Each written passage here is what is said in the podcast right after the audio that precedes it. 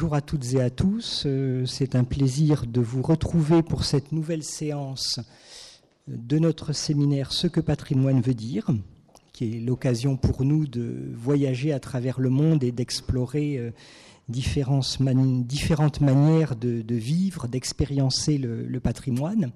Et euh, aujourd'hui, nous allons nous transporter donc en Insulinde, plus précisément du côté de, Timor, avec Dominique Guyot, qui est directrice de recherche au PALOC, Patrimoine locaux, environnement et globalisation, une équipe euh, IRD, Muséum d'histoire naturelle, qui interviendra en son nom, mais aussi au nom de Dana Rampopor, euh, anthropologue rattaché au CAS, le centre de l'Asie du Sud-Est, pour une présentation euh, sur la thématique politique culturelle, patrimoine locaux et approche collaborative dans l'espace insulindien.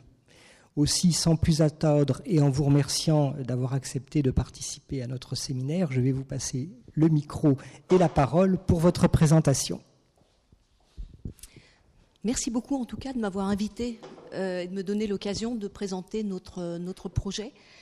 Euh, l'idée de ce projet, j'ai lu avec beaucoup d'intérêt votre séminaire, et c'est un séminaire que j'aurais aimé organiser à l'époque où on organisait des séminaires euh, sur le thème du patrimoine à Paloc. Euh, j'aurais bien aimé organiser un séminaire justement sur toutes les façons de faire du patrimoine partout dans le monde. Donc je trouve ça extrêmement riche et intéressant. Et j'espère que ce que je vais vous proposer sur les approches qu'on mène en, en Insulinde euh, vous, donnera matière à réflexion qu'on aura l'occasion de toute façon de, discuter après cette présentation.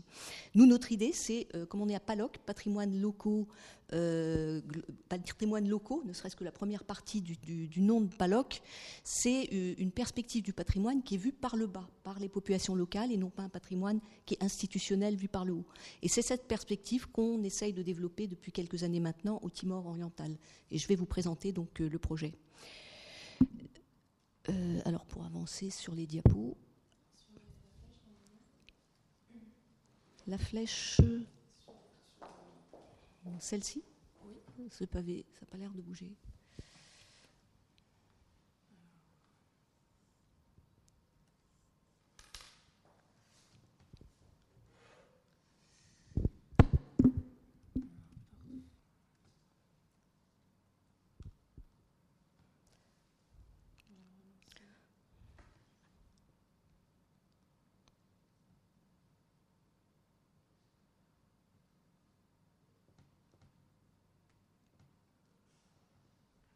Et le présenter en d'une autre façon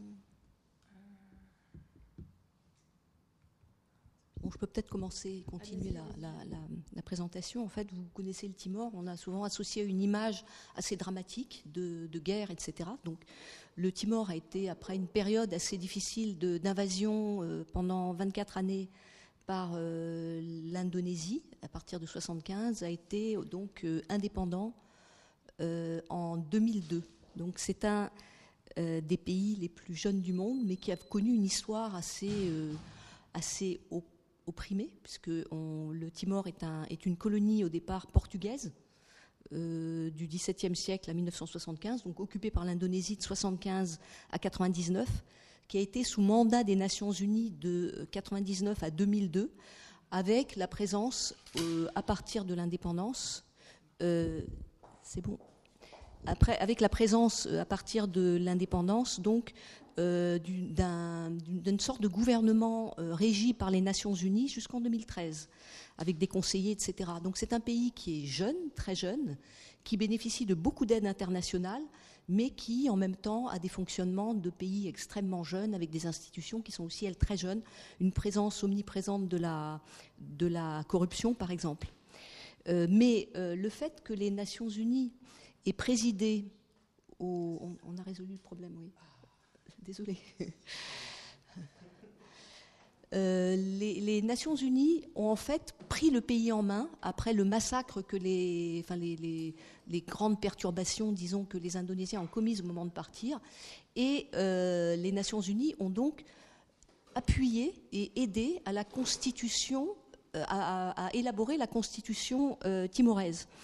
Et euh, on est donc dans un des pays les plus démocratiques d'Asie du Sud-Est, même s'il y a beaucoup de corruption, mais qui, euh, en même temps, a des, volontés, par exemple, de construire, un État qui est moderne dans son principe, avec par exemple une parité, ce qui n'est pas fréquent en Asie du Sud-Est, autant de femmes que d'hommes dans les institutions, euh, et puis euh, aussi, une chose qui est inscrite très forte dans la Constitution, c'est la reconnaissance des communautés locales. Et on est dans un contexte qui est complètement différent de celui d'Indonésie voisine, où on essaye de lisser, comme on fait en France d'ailleurs, toutes les particularités ethniques, locales, culturelles, pour construire un État uni. La, Constitution timoraise reconnaît le, fait que les euh, communautés locales aient le droit à une existence, ce qui est tout à fait intéressant. Euh, l'influence des Nations Unies ne se reconnaît pas uniquement donc, dans la construction de la Constitution, mais aussi euh, dans les, politiques qui sont mises en place. Par exemple, on a des politiques culturelles, celles qui sont liées au patrimoine, qui sont extrêmement inspirées par ce qui se fait à l'UNESCO, par exemple, qui sont très euh, top-down.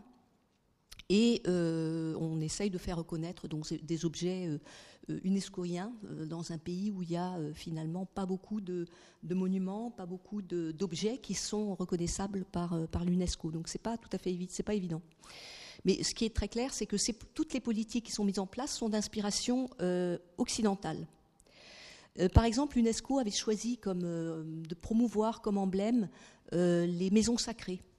Or, euh, les maisons sacrées, ce qu'en voient les Occidentaux, ce sont des bâtiments donc, qui ont une architecture plus ou moins euh, spectaculaire, mais euh, si, on interroge les populations, on s'aperçoit que les maisons sont sacrées, non pas parce que la maison est sacrée, mais parce qu'elle contient des objets qui sont collectés au fil des générations, qui sont la somme de ce que chaque génération chaque responsable de ces maisons sacrées euh, va mettre, à sa mort, on va récolter un objet lui ayant appartenu, ça constitue l'espèce de trésor sacré de ces maisons. Et c'est pour ça que ces maisons sont sacrées, et non pas parce qu'elles sont sacrées en elles-mêmes. D'ailleurs, elles ont été détruites un certain nombre de fois, euh, à l'invasion indonésienne en 75, au départ des Indonésiens en 99, après les troupes, elles ont été détruites. Donc ce n'est pas la maison qui compte, c'est tout ce qu'elle contient. Et ça, déjà, cette euh, différence de perception montre qu'on n'est pas du tout sur la même longueur d'onde entre les institutions patrimoniales nationales et les populations locales. Ce qui fait que, bon, il y a d'autres emblèmes, je vous ai mis une photo des taïs, des textiles, qui viennent d'être classés à l'UNESCO. Donc on est là aussi dans une reconnaissance très euh, euh, top-down. chaque région de Timor ayant sa propre tradition textile. Et donc euh, bon, ça c'est très bien, il y, a une reconnaissance au patrimoine immatériel donc, de ces textiles, mais pas quelque chose qui est euh, forcément euh, compris par les populations comme telles, ni forcément reconnu. Enfin, y, a, en fait, toutes ces politiques patrimoniales qui sont très top-down n'ont pas d'impact véritablement local et ne sont pas relayées par les populations. Donc ça reste quand même très volontariste de la part de l'État d'imposer ces, modes de patrimonialisation. Euh, notre projet NR, donc, c'était de renouveler ces approches du patrimoine pour, intégrer cette perspective locale sur ce que les populations considèrent être leur patrimoine. Euh, et le but, c'est aussi, donc, non seulement ça, de, de, voir quel type de patrimoine peuvent être identifiés, mais aussi de faire reconnaître ces patrimoines par les institutions pour essayer de les faire intégrer dans les politiques publiques, de façon à ce qu'on cesse de classer simplement les maisons sacrées, mais qu'on prenne en compte ces visions des populations. Et qu'est-ce que c'est les patrimoines des populations aussi? Et puis impliquer aussi les populations de façon à ce qu'elles se sentent concernées par ces politiques et qu'elles ne soient pas simplement les euh, récipiendaires ou les, euh, euh, passifs, disons, de ces, de ces politiques patrimoniales, mais qu'elles soient vraiment des acteurs dans ces, dans ces politiques. Mais la question, c'est, on peut la poser sur à peu près, partout dans le monde, c'est comment concevoir un patrimoine qui ne soit pas institutionnel, gouvernemental, mais qui soit à une échelle locale. Ce qui nous amène à la façon dont, on a procédé. Oui, j'ai mis aussi des, menaces sérieuses sur les patrimoines. J'en parlerai un peu plus loin quand je présenterai le, terrain. Euh, mais euh, le, but, euh, c'est de voir ce que les gens considèrent comme étant un patrimoine. Comment est-ce qu'on procède? On a essayé de développer une approche participative des patrimoines pour diverses raisons. Les premières raisons, elles sont en fait euh, liées à l'histoire et l'image de la recherche au Timor, parce que euh, il y a plusieurs, euh, pendant plusieurs décennies, je vous ai expliqué brièvement l'histoire du Timor, colonisation portugaise, colonisation, enfin invasion, occupation indonésienne. ce sont donc des populations qui ont été extrêmement euh, euh, bousculées, disons, pour employer un euphémisme, hein, par des modèles, des modèles extérieurs, des modèles de développement extérieur. Et la vision qu'ils ont des chercheurs est tout à fait particulière. Ils ont eu des chercheurs indonésiens, des chercheurs portugais, qui venaient prendre des informations. Les Indonésiens avaient coutume, par exemple, de réunir les populations euh, mais de force, pour euh, les faire euh, parler de, de ce qu'était, par exemple, leur récit d'origine, leur tradition, enfin des choses que je fais moi-même, mais ils ne le faisaient pas tout à fait de la même façon. Donc on réunissait les gens de façon forcée pendant plusieurs jours et chacun à tour de rôle parlait comme ça pour, pour énoncer ce qu'était l'histoire. Donc il y avait un côté un peu coercitif de cette, de cette collecte d'informations. Et l'image des chercheurs, c'est des gens qui prennent, qui disparaissent et qu'on ne revoit jamais. Donc, ils sont vraiment assimilés à ce que nous, on, appellerait plutôt des experts, des gens qui viennent prendre de l'information et qui la restituent ailleurs. Donc, on a déjà cette première image du chercheur qui était très négative et euh, qu'on avait du mal à, casser chez nos, interlocuteurs timorais.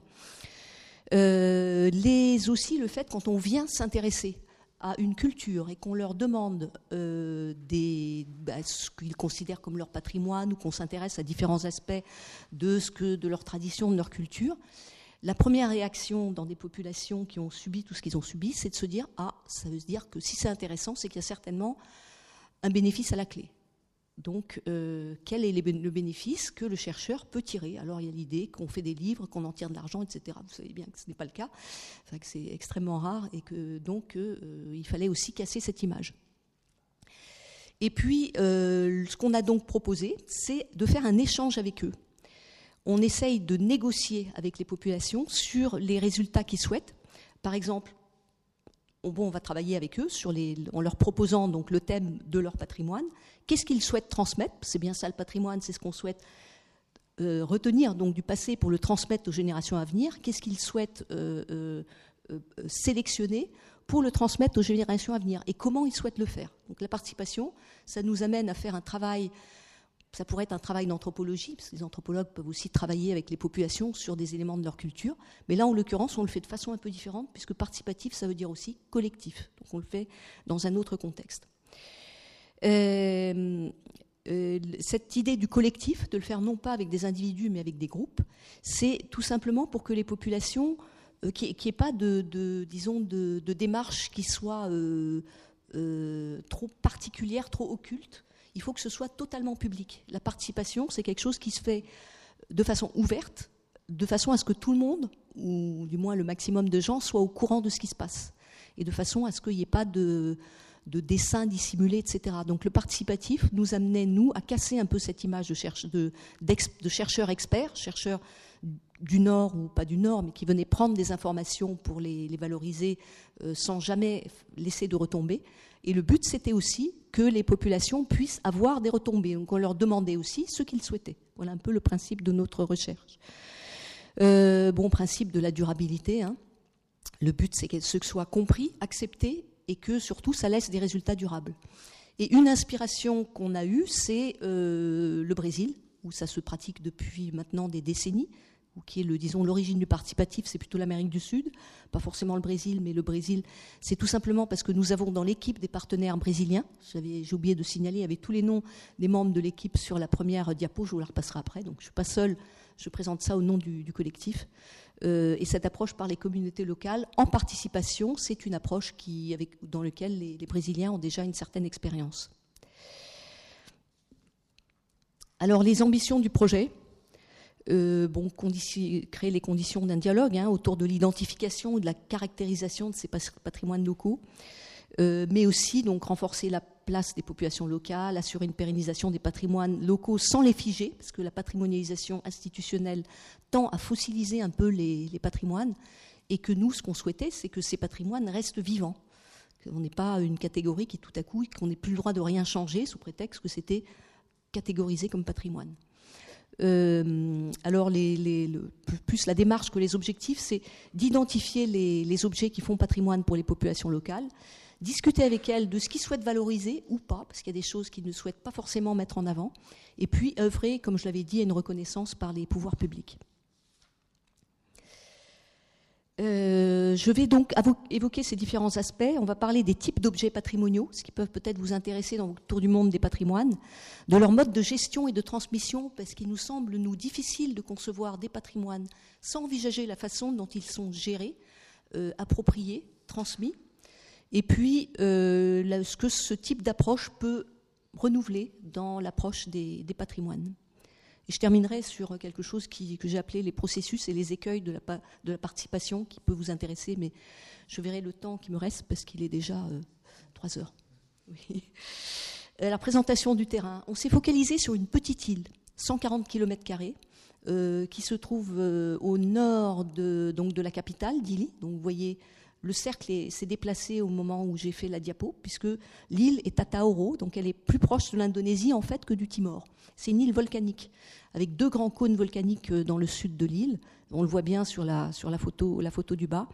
Euh, on l'a choisi parce qu'il y avait un archéologue de l'équipe qui travaillait déjà sur place, que c'était un espace qui était limité, qui avait une très grande richesse culturelle, puisque dans cette petite île qui fait 25 km du nord au sud et 6, 8 d'est en ouest, ça dépend de l'endroit, il y a quand même quatre langues qui sont parlées, ce qui est quand même très, intéressant comme, euh, comme diversité culturelle, euh, que c'est donc une taille maîtrisable, qu'il y avait peu de choses qui étaient connues sur cette île, à part euh, surtout la biodiversité marine, et qu'il y a des projets touristiques d'envergure euh, qui, sont prévus, puisque c'est une île qui est promise à un développement important, avec des projets chinois d'un côté, dans le nord de l'île, qui veulent euh, construire des golfs, euh, des, alors qu'il n'y a pas d'eau, et puis des projets d'écotourisme locaux qui, eux, existent déjà, mais à une toute petite échelle, avec, bon, et pas toujours très bien, très bien, bien adapté à une clientèle internationale. Enfin, mais euh, très peu de, projets euh, touristiques, mais en tout cas de grands, de grands projets prévus. Et surtout, euh, quelque chose qui était une grande menace sur le patrimoine, beaucoup plus que le tourisme, c'est la présence de deux religions, le catholicisme dans le sud et puis la religion pentecôtiste dans le nord, avec une secte. Oui, bon, ce sont des pentecôtistes qui s'appellent l'Assemblée de Dieu. Euh, qui sont donc euh, extrêmement euh, rigoristes dans leur vision de, de, ce que doit être la religion et qui donc prônent une destruction de tout ce qui fait la culture locale pour n'avoir qu'un seul, qu'un seul horizon qui est celui de la relation à Dieu. Et on est dans, donc dans le nord de l'île, dans le contexte de, cultures qui sont déjà complètement détruites, avec quelque chose d'extrêmement violent. Dans le sud, où le catholicisme cohabite avec ce pentecôtisme, c'est plus mitigé, mais il y a une confrontation entre les tenants de la culture ancienne, les catholiques, curieusement, et les pentecôtistes qui, eux, disent non, il faut, laisser tomber toutes ces histoires des ancêtres. Or, les ancêtres, comme je vais vous le montrer, c'est extrêmement, euh, extrêmement important. Donc, euh, on a travaillé avec les populations, c'est comment est-ce qu'on définit un patrimoine local. Donc, si on part de, nous, les, travaux qu'on a fait à Paloc depuis pas mal de temps, sur euh, comment on peut adapter la notion occidentale de patrimoine à ces populations locales qui évidemment n'ont pas de mots pour dire patrimoine, enfin où c'est pas le même, où ils en ont plusieurs. Euh, c'est c'est basé sur des critères. Qu'est-ce que c'est la patrimonialisation? Il y a une invocation du temps long. Il y a un investissement de valeur dans des objets patrimoniaux, bon, des objets euh, d'ailleurs de, des valeurs de différentes natures. Il y a une appropriation collective, c'est évidemment pas un patrimoine individuel. Et puis il y a une injonction de transmettre le patrimoine sans l'éroder, j'ai mis, mais c'est-à-dire le transmettre au minimum euh, en, l'état, c'est-à-dire sans le, sans le grever d'usage actuel ou sans l'éroder, sans le, il faut le conserver. Et dans ce but, donc pour le conserver, il y a des modes de gestion et de conservation. Donc on se base sur ça, on discute avec les gens sur tout ce qui peut correspondre à ces critères, et on obtient donc un certain nombre de patrimoines qui sont, euh, qui sont des patrimoines locaux. Alors, dès qu'on discute avec les populations sur euh, ben, qu'est-ce qui vous vient euh, du temps long, etc., on, on est confronté à une première notion, c'est celle d'ancestralité. Ça, c'est vraiment ce qui, ce qui est très extrêmement présent. Euh, l'omniprésence du thème de l'ancestralité, qui est réel ou inventé. Hein. les ancêtres ont établi des règles que les vivants doivent respecter et qui conditionnent leur succès ou leur désastre. Si vous ne respectez pas ce qu'ont dit les ancêtres, et qui s'est élaboré au fil des générations bien sûr, eh bien vous courez vraiment à des grandes catastrophes. Donc il faut toujours respecter tout ce qui vient du passé. C'est un registre très important euh, euh, de, de, de ça et j'évoquerai un peu plus tard comment ce qui est lié aux ancêtres et ce qui est lié à la sacralité, le sacré, il y a des termes particuliers pour l'évoquer, c'est véritablement un mode de gestion du patrimoine. Euh, et le thème du sacré donc, et le thème de patrimoine sont vraiment connexes, quelque chose d'important. Alors l'ancestralité, ce qui est intéressant, c'est que ça recouvre plusieurs critères que je viens d'évoquer, euh, plusieurs paramètres euh, de la patrimonialisation. C'est l'injonction de transmettre tel quel. On ne touche pas au bien des ancêtres. Vraiment, c'est quelque chose qui doit être transmis et protégé. On est vraiment là dans les monuments nationaux. Hein. C'est vraiment quelque chose, on on ne change rien. Et il y a une valeur suprême qui est reconnue à une autre dimension, c'est la valeur justement du sacré, de l'au-delà, de l'univers dans lequel évoluent les ancêtres. Ça ne se questionne pas. Donc il y a vraiment quelque chose d'extrêmement puissant et d'extrêmement fort. Euh, euh, un autre critère de la patrimonialisation, c'est le caractère collectif. Donc il y a une appropriation collective de ces, patrimoines, et on touche au thème euh, qu'on, enfin, j'évoquerai un peu plus loin des, des communs. Euh, mais dès qu'on parle de collectif, on se pose la question de quel groupe, auquel groupe on a affaire. Quelle collectivité, de quelle collectivité s'agit-il Et on se trouve confronté à un, problème d'échelle. Parce qu'on peut avoir, comme je vous avais dit, il y a quatre langues. Certains patrimoines sont des patrimoines de tout un groupe linguistique. D'autres sont des patrimoines de clans ou de sous-clans. D'autres sont des patrimoines propres à toute l'île. Donc on a affaire à des patrimoines qui sont à échelle emboîtée. Euh, comme chez nous d'ailleurs, puisqu'on a le patrimoine national, régional, etc. Mais là, on se trouve aussi dans des, emboîtements de, euh, patrimoine locaux. Alors, le premier patrimoine, ce qu'on voit quelque chose de très clair, le premier patrimoine, c'est lié à la terre, au territoire. Et euh, la légitimité de ce patrimoine, la façon dont il est invoqué et justifié, c'est l'oralité. des récits à différentes échelles, par exemple, décrivent l'ordre du monde, et surtout de l'origine des, des clans. L'oralité en soi est un patrimoine. Ces récits sont des patrimoines. Il y a par exemple un récit d'origine dont je vous ai mis une illustration. Euh, deux frères jettent une nasse dans la mer, donc, euh, sur une toute petite île qui est, le sommet de l'île actuelle, qui est donc le cône volcanique actuel. Au départ, l'île est limitée à cet tout petit espace. Deux frères, il y a tout un mythe antérieur, mais deux frères se trouvent là, jettent une nasse dans la mer et euh, de cette nasse sortent, non pas des poissons, mais des feuilles. Ils déduisent que ce n'est pas une mer à laquelle, ils ont affaire, mais une terre, et prennent un arc chacun, se mettent dos à dos et tirent une flèche dans la mer. Et l'endroit où leur flèche tombe définit les limites de l'île actuelle qui sort de l'eau au moment où ils tirent leur flèche. Et ce qui est intéressant, c'est que ce récit, les gens nous disent, ben oui, ben, il y a des preuves partout dans le paysage. Et ils nous montrent le rocher, donc qui est la nasse que les frères auraient jetée, et bon, je vous montre un peu une, je vous ai mis aussi une photo des NAS actuelles, comme ça, ça vous donne une idée un peu de, l'analogie. Donc, il y a une matérialisation de tous les récits dans le paysage. Plutôt, il y a une inspiration, je dirais, des paysages dans les récits, mais ils ne le voient pas comme ça, ils le voient dans le sens inverse. Euh, c'est, un phénomène qui est assez océanien, où euh, les, groupes locaux vont utiliser les, euh, repères du paysage comme validation des récits. Ces récits étant évidemment à la base de l'ordre social, donc on a quelque chose qui est le, paysage lui-même valide la société. Donc on est vraiment dans ce contexte-là. Et le paysage est donc un patrimoine. bon, il n'y a pas que ça, hein. évidemment, il y en a beaucoup. il y a une ligne, une, comment dire, une, corde à laquelle la nasse était attachée. C'est une ligne de, pierre qui est dans le, aussi dans le paysage. Euh, les flèches sont aussi présentes, on les retrouve à différents endroits de l'île, matérialisées. Il y a un, comment dire, un cylindre de corail, il me dit voilà, ça c'est une des flèches, et puis ainsi de suite, tous les récits. Et là, je vous donne une petite partie des très innombrables récits qui sont présents dans l'île. On a toujours une trace, euh, une trace matérielle.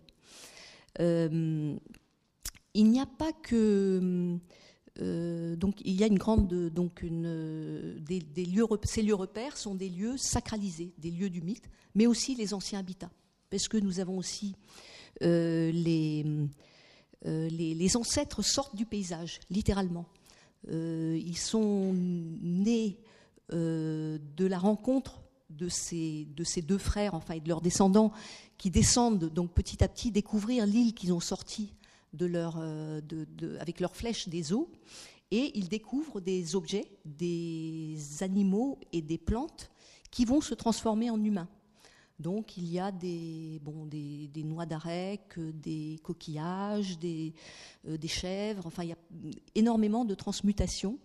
Et toutes ces transmutations, ces humanités qui naissent de l'environnement, naissent dans des endroits précis, qui sont nommés et qui sont connus, et qui sont répertoriés dans la mémoire des clans ou des groupes ou des groupes linguistiques ou de l'île tout entière. Donc tous les récits, une très grande quantité de récits, donc, sont présents à différentes échelles, jusqu'à l'échelle des, groupes qui eux euh, donc euh, vont, vont, montrer par exemple la pierre qui est le lieu où le premier ancêtre s'était installé. Donc on a, on a un certain nombre d'emboîtements, de, comme je le disais tout à l'heure, d'échelles euh, territoriales et de patrimoine qui appartiennent à des, à des groupes et à des échelles différentes.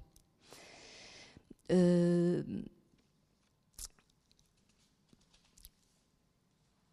j'avance un peu. Voilà, patrimoine musical, ça je parle un peu euh, au, nom de, Dana.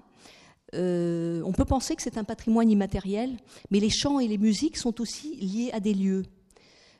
Par exemple, il y a un massif dans l'île d'où toute une population a été exterminée, mais les chants que ces populations euh, euh, chantaient sont encore connus et euh, chantés, mais il est extrêmement dangereux de chanter ces chants dans le territoire qui était celui des anciennes populations, parce qu'on est donc on a une territorialisation des chants. on a une territorialisation aussi des chants parce qu'ils sont liés à différents objets. Par exemple, on a des chants qui sont pratiqués aux sources, aux sources pour que les sources euh, les, esprits qui occupent les sources donnent de l'eau, etc. Donc ce sont des champs qui sont localisés. Euh, ils appartiennent à des groupes précis, les groupes sont territorialisés et les champs sont aussi territorialisés. Euh, il y a par contre quelques champs qui appartiennent à tous, mais qui relèvent d'une ère culturelle. Il y a tout un système aussi entre aires linguistiques qui était traditionnellement dans des relations d'alliance et de conflit, mais toute une tradition d'appel euh, où chaque aire linguistique a un type de cri pour se reconnaître. Donc quand les gens se promènent, se déplacent à l'intérieur de l'île, ils vont pousser des cris particuliers qui leur permettront de savoir s'il s'agit de quelqu'un de leur aire linguistique ou quelqu'un de tel village ou quelqu'un d'un autre. On se repère donc en criant, en criant d'une certaine façon. Euh, et euh, c'est aussi, ce sont des, repères territorialisés puisqu'ils sont propres à une certaine ère. Donc on a vraiment cette présence, omniprésence du, marquage et du repérage territorial. Il y a des champs aussi pour les bateaux. Euh, les champs pour les bateaux sont intéressants parce que ce pas les mêmes on, coupe un arbre, hein, on fait un bateau qui est assez lourd, et pour tirer le bateau, on a besoin de pas mal de gens qui vont le tirer. C'est un tronc, c'est extrêmement lourd, avec des lianes ou des cordes aujourd'hui, euh, le tirer des montagnes jusqu'à la mer. C'est une île extrêmement accidentée. Donc ce qui se passe, c'est qu'on a des champs, il y a des champs qui sont mis au point. Et ces champs, il y a le champ qui, quand on part, quand on part de l'endroit d'où l'arbre a été coupé, il y a les champs qu'on utilise quand on monte une pente. Il faut chanter d'une certaine façon des chants qu'on utilise quand on, quand on descend une pente, des chants quand c'est plat, et des chants quand on arrive au bord de la plage. Excusez-moi.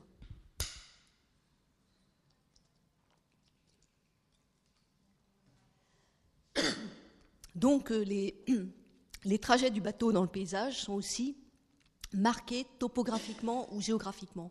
Donc il y a une grande, ce sont des sociétés extrêmement géographiques. Et vous comprenez que moi, ma formation étant en géographie, ça m'intéresse tout, particulièrement. Mais le patrimoine, en fait, euh, c'est lié à la communication avec les ancêtres. L'oralité, que ce soit les récits ou que ce soit les chants, c'est une manière de communiquer avec ce monde ancestral aussi. Et, on ne peut pas le faire euh, de façon légère. On est obligé de demander l'autorisation. Et on a donc un certain nombre de, de, cérémonies qui sont euh, pratiquées ou qui sont euh, euh, au, moment où on va, par exemple, commencer, on va demander l'autorisation et on va, on va le, formuler d'une certaine façon. il y a aussi des, des régimes d'appropriation et d'usage qui sont spécifiques à chacun des patrimoines. Donc on a vraiment aussi toutes les échelles d'appropriation. Bon là on a par exemple pour vous montrer une appropriation individuelle, c'est une marque qu'on voit très souvent dans le paysage pour un arbre qui appartient à quelqu'un. Ça veut dire la récolte m'appartient et vous y touchez pas. Ça, c'est du patrimoine individuel, c'est autre chose. Hein. Mais donc voilà, cérémonie collective dont je vous parlais, hein, pour le tirage d'un bateau. Euh, les, différents euh, les maisons sacrées sont aussi placées sous la responsabilité d'un clan, d'un responsable en particulier. Et pour tous les patrimoines qu'on peut repérer, il y a des responsables qui sont chacun contrôle la façon dont ce, patrimoine est, est, géré et utilisé.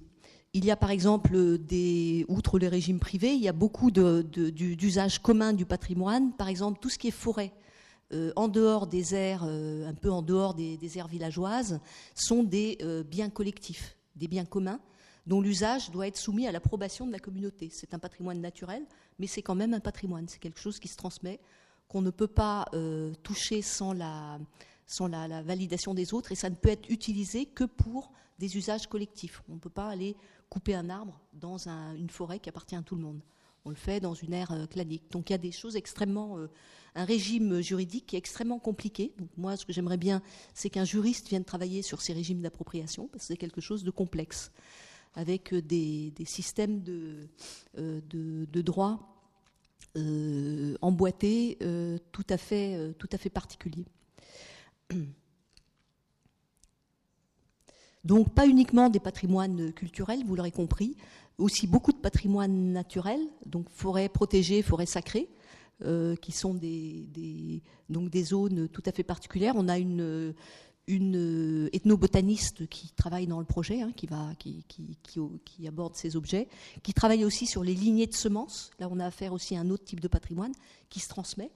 Euh, les, les, plantes, les semences, les cultures sont aussi des lieux de grande sacralité, parce qu'on va euh, les ancêtres qui, sont présents. En fait, il y a vraiment une vision de la terre qui est, euh, qui est appropriée par les ancêtres, qui est vraiment leur domaine. Dès qu'on touche le sol, on touche un domaine qui est ancestral.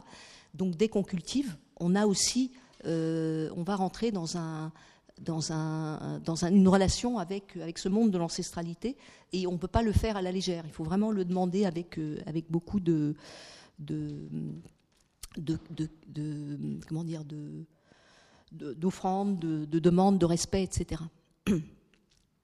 Euh, ce, qui, est important, c'est que euh, les, on n'a pas simplement donc des objets, des, éléments naturels hein, comme les, forêts sacrées, les, semences, etc. Euh, mais on a aussi tous les savoirs, les savoir-faire autour de cette biodiversité qui sont aussi transmis, qui relèvent aussi de euh, la façon dont les euh, d'une approche patrimoniale. On a par exemple quelqu'un qui travaille sur les coquillages dans le projet. Toutes ces techniques de collecte des coquillages sont aussi des savoirs qui sont transmis sur le temps long et qui permettent euh, à la, société de, fonctionner et de se maintenir. Euh, donc, euh, mode de gestion et de transmission des patrimoines. ce qui est très important, donc, les, approches sont, très liées, tous ces patrimoines sont très liés à leur ancrage dans l'espace, à leur localisation dans l'espace. Par exemple, couper un arbre sur le territoire d'un autre clan est une affaire sérieuse euh, qui se règle au tribunal coutumier. Donc ça, c'est quelque chose qui se déroule assez fréquemment, avec des amendes qui peuvent être très hautes. Euh, dire le récit, dire un récit qui appartient à un autre clan est dangereux parce que ça mobilise la sanction des ancêtres. Et on a très souvent, ah ben, hein, il est mort, mais on sait pour c'est parce qu'il a raconté ce qu'il n'aurait pas dû dire. Voilà, donc on a ce type d'approche. Euh, euh, la sacralité, en fait, le lien à l'ancestralité, ça correspond à une sorte de gestion de l'ensemble de ces patrimoines. Le terme loulik ou louli dans les, dans les langues locales, euh, c'est vraiment la, façon dont, on le gère. On dit là, vous entrez dans le domaine du louli, et euh, il faut donc que les ancêtres et le savoir collectif soient mobilisés pour, pour pouvoir régler les, les, questions qui se posent dans, cette, dans ce domaine-là avec un système d'interdits qui se disent euh, pas doux, qui peuvent être posés sur un certain nombre de biens ou sur, euh, sur des ressources, par exemple sur, la, sur la, le littoral. Il y a des interdits qui sont posés sur les plantations d'aréquiers collectives, euh, qui sont des biens communs. On va poser des interdits Et la sanction est une sanction qui est coutumière, donc qui relève du domaine des ancêtres. Donc on a vraiment cette présence de l'ancestralité qui gère tous les éléments patrimoniaux dans cette, dans cette société. Voilà. Donc c'est très différent pour vous montrer, hein, on peut en discuter par la suite si vous voulez plus de détails sur ces différents types de patrimoine. C'est très différent d'un patrimoine qui serait top-down. En fait, le grain de la responsabilité patrimoniale est extrêmement euh, variable et euh, il y a énormément donc de responsables. Chacun est en charge d'un petit bout du patrimoine. Et puis il y a des appropriations différentes euh, selon les différents types de patrimoine. Alors, je voulais aborder quelques aspects peut-être plus, plus techniques de cette, euh, cette approche. Si vous avez peut-être des questions sur ce qui précède ou, ou je continue et puis on pose des questions ensuite. Je continue, d'accord. Alors la difficulté, c'est l'interculturalité. Euh, le projet euh, Popeye, donc patrimoine de l'Est insulandien, a pour objectif de faire dialoguer des protagonistes qui sont différents. Vous aurez compris, les chercheurs et les populations locales. Euh, mais d'abord les chercheurs entre eux, parce qu'on est de différentes euh, disciplines des sciences humaines et sociales, et on ne s'entend pas toujours sur la façon dont on travaille, l'échelle à laquelle on travaille. Euh, donc déjà dialoguer entre nous, avec peut-être quelques naturalistes aussi qui nous rejoignent ponctuellement pour des approches du milieu naturel ou, de la biodiversité. donc entre nous, dialoguer avec les, les populations locales qui sont elles-mêmes divisées entre aires linguistiques, entre religions différentes, qui ont les religions, comme je vous l'ai dit au début, n'ont pas la même vision de l'intérêt de la culture. Pour certains, c'est vraiment quelque chose à détruire. Nos partenaires timorais, parce qu'évidemment, on est à l'IRD, donc on a des accords de coopération avec le ministère de l'Éducation, et plus précisément, sont le secrétariat d'État à l'art et à la culture, et avec l'université aussi, donc et euh, euh, leurs étudiants. Et puis enfin, le public français, c'est un projet ANR et pour ce public français, il va falloir aussi qu'on envisage au terme du projet, qui est l'an prochain, de, euh, des qui puissent être explicites, et vous allez être le test, me dire si euh, ce que je raconte et si la façon dont on analyse le, patrimoine est pertinente ou euh, si ça vous semble poser des problèmes. Voilà.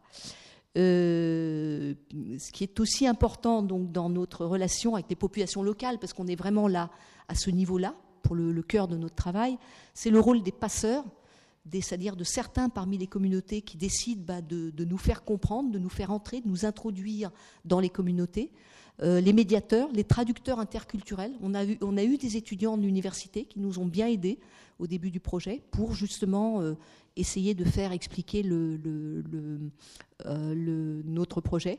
Mais depuis pas mal de temps, c'est surtout notre partenaire Timoret, le secrétariat d'État à l'art et à la culture, qui s'est très, avec beaucoup d'enthousiasme, impliqué dans notre projet, ayant compris que c'était le but était de restituer aux populations et de restituer quelque chose qui pouvait, euh, eux, les inspirer pour euh, d'autres approches ailleurs à Timor. Ou du moins pour gérer les patrimoines, peut-être pas tous, mais en tout cas certains patrimoines des populations locales. Voilà, donc c'est ça, l'interculturalité, c'est là-dedans qu'il faut qu'on arrive à s'insérer. Le processus de participation aussi, c'est euh, pour revenir sur euh, un point euh, évoqué au départ, c'est on passe quand on fait quand on est chercheur, on travaille avec des, informateurs. Là, on passe d'une relation avec un, quelquefois il y a des, des, terrains qui ont été faits avec un informateur privilégié en anthropologie. Et bien là, on passe avec une relation avec un collectif. Et la question, c'est quel collectif? Comme vous aurez compris, c'est un thème très compliqué. Euh, puisqu'on a affaire à des clans, ce qu'on appelle les maisons, c'est des sociétés de maisons. Donc on a des clans, on a des groupes linguistiques qui regroupent donc un certain nombre de clans qui s'entendent pas entre eux en général, des communautés administratives avec euh, bon des villages, des hameaux qui, correspondent à une autre subdivision, des communautés religieuses, vous l'aurez compris, les catholiques et les pentecôtistes. Et en fait, donc le, le faire du participatif, c'est potentiellement impliquer toute la population. Mais comme c'est impossible, on est obligé de se baser sur les représentants de ces communautés. Donc, euh, représentants de ces communautés, c'est, ça veut dire euh, qui ont choisi. Euh, qui ont choisi, comment est-ce qu'on peut évaluer la, représentativité de, ceux avec qui on est en dialogue euh, comment est-ce qu'on choisit et quelle est la représentativité des gens qu'on choisit? On a affaire souvent à des hommes, ce sont des sociétés évidemment, euh, euh, enfin bon, où les, hommes sont dans les positions de dialogue avec l'extérieur, pour la plupart des thèmes qu'on évoque, tout ce qui est le sacré, c'est une affaire d'hommes. même si les femmes peuvent être aussi impliquées dans des domaines comme la biodiversité, euh, la collecte des coquillages, par exemple, c'est exclusivement elle. C'est pour ça qu'on a intégré ce thème, pour avoir aussi une représentativité plus forte des femmes dans, certains, certains champs. Euh, et puis, euh, quelle représentativité du collectif? Par exemple, on a des, des, des, groupes, qui, chaque groupe va essayer, dans une société de forte compétition, de se mettre plus en avant. De se mettre plus en avant. Alors, comment ne pas, ne pas sous-estimer l'importance, la place de certains groupes par rapport à, d'autres qui tendent à. C'est des sociétés où ils vont venir vous voir en disant oui, mais en fait c'est nous, c'est nous les vrais, euh, les plus forts, enfin les plus importants et tout, et les autres ils savent rien, donc c'est pas la peine d'aller travailler avec eux. On a ce type de, de, relation et il faut essayer de passer outre pour impliquer le maximum de gens. Et ça pose la question des autres, les jeunes par exemple, qui sont moins présents dans ce type de discussion les femmes, qui sont bah, pas du tout présentes, même si elles sont là, elles savent beaucoup de choses, mais c'est pas elles qui parlent. et puis euh, certains clans qui peuvent être marginalisés, qui sont pas présents donc dans, le dialogue ou dans la définition des patrimoines. Donc comment comment est-ce qu'on fait? Euh, Donc les, la, la question, c'est euh, étant impliqué avec des acteurs qui sont donc euh, la plupart des du temps des, hommes, hein, tous ceux qui parlent du territoire, euh, des récits, ce sont, ce, sont, des hommes. Comment impliquer, par exemple, les autres acteurs? Qu'est-ce qu'on leur dit? Est-ce qu'ils ont, enfin, dans d'autres occasions, sans qu'on soit là, par exemple, la possibilité d'être informés par les autres? Est-ce qu'ils discutent, etc. Donc ça, c'est des questions euh, qui nous intéresse aussi parce qu'on considère que notre euh, approche participative, c'est aussi un objet d'étude en soi, c'est-à-dire c'est une arène qu'on redéfinit, on redéfinit les façons dont on travaille, et donc on, essaye de voir ce que ça change dans bah, nous, euh, par exemple, les types de patrimoine qu'on collecte, et puis ce que ça change dans la façon dont les gens définissent les patrimoines. Je vais, je vais y venir. Euh, les difficultés du participatif, c'est euh, le fait qu'on euh, a besoin d'une adhésion collective. Et ça, c'est très compliqué parce que les gens, donc, quand il s'agit de dire publiquement, donner publiquement des informations, demandent souvent à ce que tout, soit ils mettent des conditions très difficiles, voire impossibles, parce que c'est compliqué, ils préfèrent éviter, soit euh, il faut que, par exemple, tous les membres du clan soient présents, ou tous les responsables du clan soient présents. Et ça, c'est très long. Donc ça demande beaucoup de temps euh, pour, euh, pour obtenir ce type de situation. le problème aussi de réunir plein de gens qui ne sont pas forcément historiquement ensemble, par exemple des groupes linguistiques différents qui traditionnellement se faisaient la guerre, euh, ou des clans qui étaient hostiles les uns par rapport aux autres, amènent à recréer des situations de rivalité ou de conflit qui, n'existent plus aujourd'hui, mais qui pouvaient exister avant.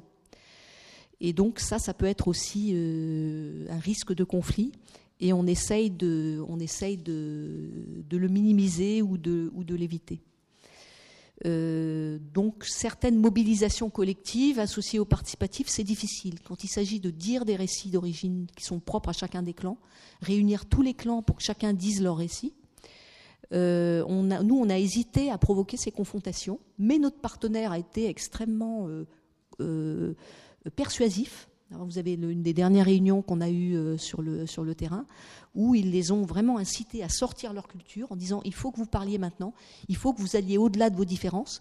Et différences, c'est pas seulement les rivalités historiques, mais c'est aussi le fait que bah, les protestants, enfin les, pardon, les pentecôtistes euh, ne, veulent plus euh, parler de ces récits ou parler de, tout ce qui relève de l'ancien temps, du temps des ancêtres, etc., et veulent tout détruire. Donc il y, a eu là une mise à plat, je dirais, des, tensions, et on est en train de voir un grand changement dans la façon dont les gens interagissent avec nous, et dans, euh, une, volonté de tous de participer. On est vraiment dans une phase où il y a un déblocage qui s'est passé et où les gens sont prêts à, venir euh, nous, donner beaucoup d'informations pour euh, sauvegarder leur culture. Donc on est, on est vraiment là. Donc on peut aussi, quand on, quand on se lance dans ce type d'aventure, mais ça c'est pas propre à la participation, c'est toutes les recherches. Bah, là, sur les patrimoines en l'occurrence, on parle d'objets qui sont quand même très sérieux, très complexes, et on a le risque de fragiliser la, en, faisant ressortir par exemple d'anciens récits, de fragiliser une cohésion sociale. Ça c'est vrai pour, pour tout, mais on sait que chaque chercheur qui arrive dans une société la perturbe. Ça c'est très clair. Euh, se pose enfin euh, avec le fait que cette information n'est plus confidentielle, mais qu'elle est donnée en public, euh, voire elle est consensuelle.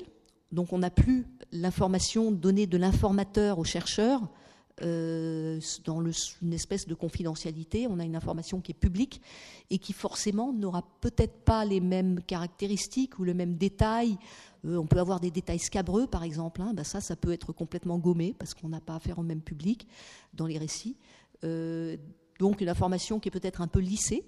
Et puis surtout, euh, une, information, puisqu'elle devient publique, qui pose une question, c'est il y a une propriété intellectuelle, puisqu'il y a des détenteurs de ces récits, dans la mesure où, par exemple, ces récits, les gens nous demandent de les mettre dans un livre ou de les mettre sur Internet, parce que c'est ce qu'ils souhaitent. Euh, à qui appartiennent les. Comment est-ce qu'on protège ces, comment est-ce qu'on protège ces, patrimoines, ces savoirs? Alors, comment co-construire? Donc là, j'en arrive au terme euh, de, la présentation. Hein. Euh, donc, nous, on a toujours, évidemment, on est des scientifiques. Notre objectif de notre recherche, c'est toujours de faire des publications scientifiques sur la situation qu'on observe, sur les objets patrimoniaux, euh, mais aussi on travaille donc avec les populations sur ce qu'ils souhaitent. On essaye co-construire la démarche et les objets. On leur, on, leur demande donc quelles sont les conditions à réunir pour qu'on puisse collecter ces patrimoines. On le fait selon leurs règles, selon leurs normes. Et puis surtout, on leur demande ce qu'on peut leur rendre, comment on peut leur restituer les, données. Donc on est obligé d'adapter nos pratiques parce que ce n'est pas comme ça du tout qu'on procède d'habitude en sciences humaines et sociales. On, on vient par exemple, de faire valider les premiers résultats de nos recherches dans, au cours d'un grand atelier qui s'est tenu dans l'île euh, au mois de, fin avril dernier. Euh, et donc, on leur, demande leur accord. Est-ce que vous êtes d'accord pour que ça Est-ce que ça c'est bon Est-ce que c'est voilà Qu'est-ce qu'on qu'est-ce qu'on en fait Qu'est-ce que vous voulez qu'on en fasse? Alors, euh, on discute donc sur la diffusion que les habitants souhaitent. Et en fait, ce qui est très intéressant de voir, c'est qu'ils ne sont pas très réactifs, ce qui est assez normal, parce qu'au fond, ils ne sont pas dans un univers de, de chercheurs, où nous on sait très bien, voilà, on va publier là parce qu'il y a un facteur d'impact qui est important, ou on va faire une exposition, ou on va faire un film, on va faire etc. Donc ils demandent des, des idées, ils demandent évidemment des sollicitations, et ils sont très classiques parce qu'en fait ce qu'ils veulent, et quelque part ils ont tout compris, ce qu'ils veulent c'est un livre parce que je crois qu'ils ont très bien compris que les supports euh, informatiques ne sont pas durables et qu'au fond, les livres, c'est des choses qui restent après plusieurs décennies. Donc, en fait, c'est en gros ce qu'ils nous demandent. Ce sont des référentiels, en fait, qu'ils ont, qui sont extrêmement classiques, qui sont issus euh, des modèles de développement, enfin, des modèles qu'ils ont connus euh, au cours de leur, par exemple, de de, l'école, hein, de, ce qu'ils ont connu. Donc ils veulent un livre, ça c'est clair. La grande discussion, c'est la langue du livre. Donc ils veulent en langue locale. Euh, ça, c'est quelque chose d'important. Ils ont tout à fait raison parce que quatre langues sont en train de disparaître dans l'île, les quatre. Euh, et ça, euh, les discussions qu'on a eues, ils ont bien compris que écrire leur langue, ce qui jusqu'à présent n'a pas été fait, ce qui nous pose aussi des problèmes de transcription, c'est quelque chose qui est très important pour au moins la, sauvegarder, qu'il y, en ait, une trace. certains veulent, pour des sites patrimoniaux un peu remarquables, des panneaux ou des visuels qui permettent, le jour où il y aura des, plein de touristes dans l'île, ce qui est loin d'être le cas, euh, de gagner un peu d'argent en faisant visiter les sites. Mais surtout, ce qu'ils veulent, c'est des vidéos sur YouTube. Alors, il faut savoir que c'est une île, oui. C'est une île où il n'y a pas d'électricité, pour le moment. Euh, il, y a des télé... il y a un réseau, bon, là par exemple, il y a deux antennes qui étaient cassées, donc on n'avait pas de réseau, mais ils ont tous un téléphone portable. Et euh, tous les jeunes, le premier investissement qu'ils font, c'est d'acheter un smartphone. Et ce smartphone, euh, c'est ce qui leur permet justement d'avoir euh, WhatsApp. WhatsApp, c'est comme ça qu'on communique avec eux. Hein, c'est même pas la peine d'essayer autrement. Euh, WhatsApp ou et d'accéder à Facebook et d'accéder à YouTube aussi. Donc pour eux, c'est vraiment le, la, connexion avec le reste du monde, c'est ça. Et il y a vraiment une demande pour, pour ce type de choses. Donc Dana a posté pas mal de, vidéos, de, de danse, de chants, de, etc. sur YouTube. Et il y a un nombre de vues absolument incroyable. parce que c'est quelque chose qui. Donc, ce qu'ils veulent quelque part, c'est un miroir, et un miroir, mais un miroir contrôlé de leur propre culture sur le sur le sur le net et aussi dans leur langue. Donc ils veulent le contrôler, mais ils veulent qu'on les connaisse, ils veulent, il y a vraiment une volonté d'ouverture. Bon, après, je ne sais pas si c'est bon, les motivations des communautés locales, je peux passer assez vite. Hein, il y a des risques d'instrumentalisation du chercheur dans les conflits internes, hein, ça c'est toutes les recherches. Euh, accaparement par quelques-uns du processus, mais plus on ouvre, moins il y a ce risque. C'est-à-dire, il faut vraiment, et là on est à l'échelle du, gouverneur de l'île qui, nous a ouvert le séminaire, donc tout le monde est au courant qu'il y a quelque chose qui, se passe, c'était vraiment très très bien. Euh, mais il y a aussi des avantages, c'est-à-dire. Euh, euh, les gens sont en train vraiment de comprendre que leur patrimoine, que ce soit leur langue, euh, leur chant, leur musique, euh, tous les récits, les savoirs aussi, ils ont des, techniques de tissage qui sont absolument uniques. ils tissent des fibres de palmier, non pas des, fibres de coton, qui, sont, qui sont en train de, de disparaître. Donc avec l'école, l'Église, le développement, tous leurs savoirs sont en train de disparaître. Donc beaucoup ont compris qu'on était une chance, qu'on était une chance. Nous, on est des déclencheurs, on leur explique qu'on n'est pas là pour toujours, qu'on est là pour que eux se saisissent de, ce qu'on démarre, de ce qu'on essaye de faire, de ce qu'on amorce avec eux, pour le continuer. Il faut, qu'eux se saisissent de ça pour continuer à maintenir donc l'énergie, l'élan de, ce, de cette collecte de patrimoine euh, pour, le préserver. Euh, ils voient aussi ça comme un, des outils de négociation avec les instances de développement face au tourisme qui va venir dans l'île. Euh, ils veulent que, par exemple, ils sont très intéressés parce que tous, les, patrimoines, les lieux, etc., les toponymes sont répertoriés sur un système d'information géographique euh, par un membre de, notre équipe hein, qui s'occupe de ça. et on peut leur fournir des cartes donc des patrimoines, des cartes à différentes échelles, de, des clans, des sites remarquables, etc. Et eux sont extrêmement demandeurs pour justement avoir des cartes pour négocier au moment de l'aménagement de l'île. Parce qu'il y a eu y a des projets évidemment de, classification de certaines zones en aires protégées, d'autres en, zones bon, euh, vouées au tourisme, etc. Donc euh, ils sont très intéressés d'avoir ça. Euh, et puis, euh, ils sont. Donc, on est un instrument de visibilité vis-à-vis des pouvoirs publics. enfin, pas nous, mais disons les, résultats qu'on leur, euh, qu'on leur procure et le fait qu'on accorde de l'importance à une culture qu'ils voyaient bon, un peu passivement disparaître et qui aujourd'hui est plus, euh, est plus valorisée. Donc, on sent qu'ils se saisissent de ça. Il y a vraiment un élan qui va dans ce sens-là. Voilà, j'en ai, terminé. Hein. donc, euh, conclusion un peu euh, en général, ça descente l'approche des SHS, ça vous l'avez vu. Est-ce qu'on obtient véritablement de nouvelles définitions du patrimoine?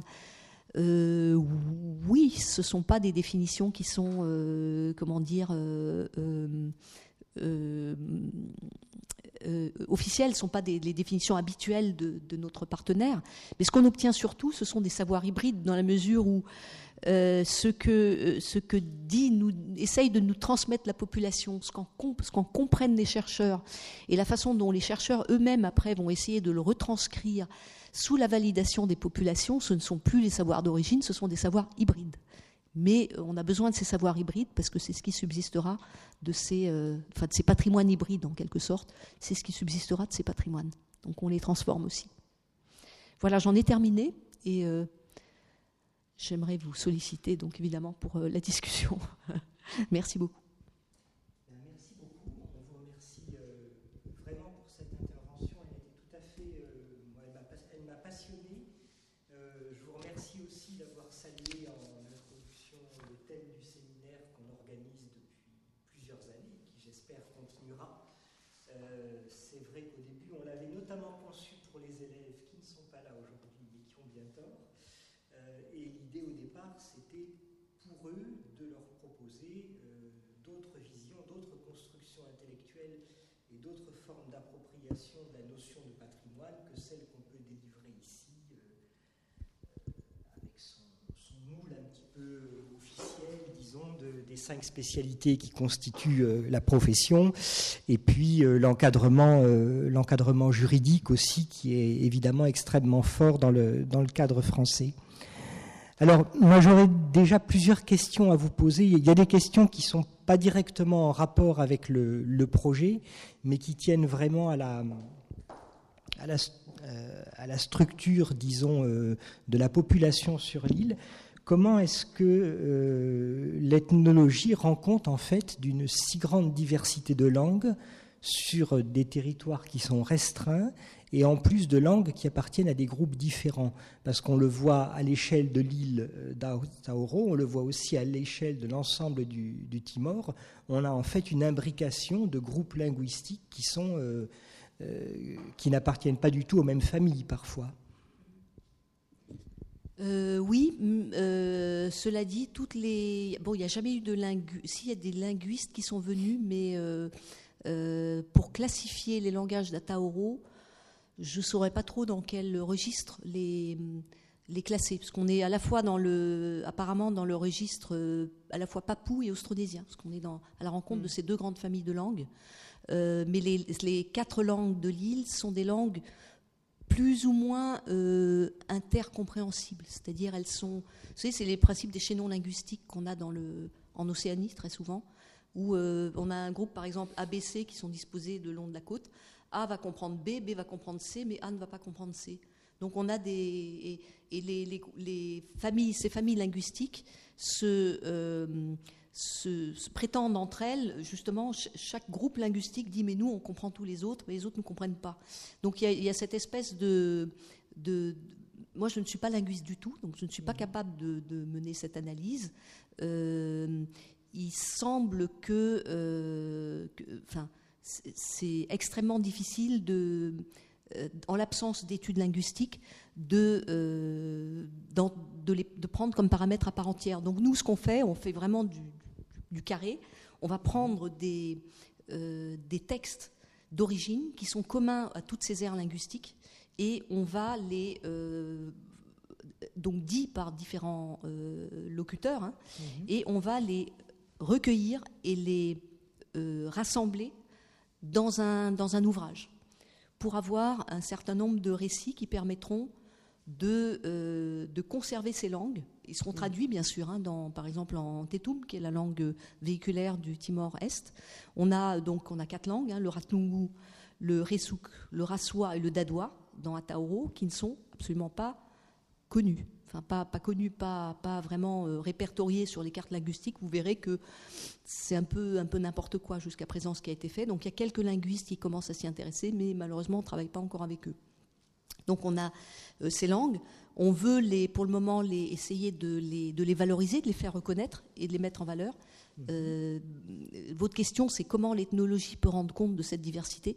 Ben, Là, pour le moment, on n'a pas, les, on pas les outils, on a simplement les moyens de les conserver tant bien que mal à travers des textes, des mm. textes de littérature orale qu'on traduira et qu'on répertera. Et ce sera eux-mêmes qui euh, transcriront, enfin des locuteurs de chacune des langues, mais lettrés, c'est-à-dire des gens qui travaillent dans les écoles. Hein, euh, Dana travaille avec des directeurs d'école.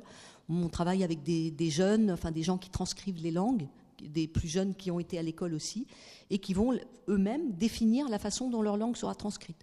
Et ça, ça risque de, jeter les bases pour euh, l'écriture à venir de ces langues-là, pour la façon dont elles seront désormais euh, transcrites. Je ne sais pas si j'ai répondu à votre question, mais, elle est, complexe. Hein. Et du coup, il y avait une question par rapport au portugais. Est-ce que le portugais est la langue d'usage euh, courant mhm. pour faire le lien entre les populations au-delà des chaînons linguistiques? Non. Non. Non. Le portugais est utilisé dans l'administration de la capitale. D'accord. Uniquement. Et on, rencontre dans le pays d'anciens professeurs de portugais à l'époque, d'avant 75, hein, qui, mhm. sont, euh, euh, qui, sont en général euh, un peu âgés, qui ont un peu oublié leur portugais, mais qui parlent, qui, oui, qui parlent un peu. on, le sait parce que moi j'ai fait venir des collègues qui parlaient. Bah, Laurent Prère est une spécialiste du Brésil. Elle est venue à Timor et elle pensait que bah, son portugais lui permettrait donc de bah, en fait, c'est difficile. Faut trouver. Alors, ils l'apprennent un peu à l'école aujourd'hui parce que c'est une, vous avez bien, bien repéré, c'est une des deux langues officielles du Timor, sauf qu'il n'y a pas grand monde qui la parle. ils l'ont fait, je dirais, presque comme pied de nez à l'occupation indonésienne. C'est pour, mmh. c'est quand même aussi l'ancien occupant, mais bon. Mais par contre, le tétoum est parlé, mais le tétoum est une langue aussi assez compliquée dans la mesure où il y a énormément de variations. C'est une langue véhiculaire qui n'est pas du tout euh, fixée. Donc euh, il y a énormément de variations dans la façon dont on le parle euh, selon les différents endroits. Et je dois dire que nous, nos entretiens, on est tous d'anciens spécialistes de l'Indonésie et on mhm. parle indonésien dans cette île qui est plus proche de l'Indonésie que, de, que de, du reste du Timor. Euh, et dans la plupart des endroits, ça, ça, ça marche très très bien. Euh, faire des recherches en indonésien dans d'autres régions du Timor pourrait poser des problèmes pour des raisons euh, historiques, hein. mais là, en l'occurrence, ça n'en pose pas.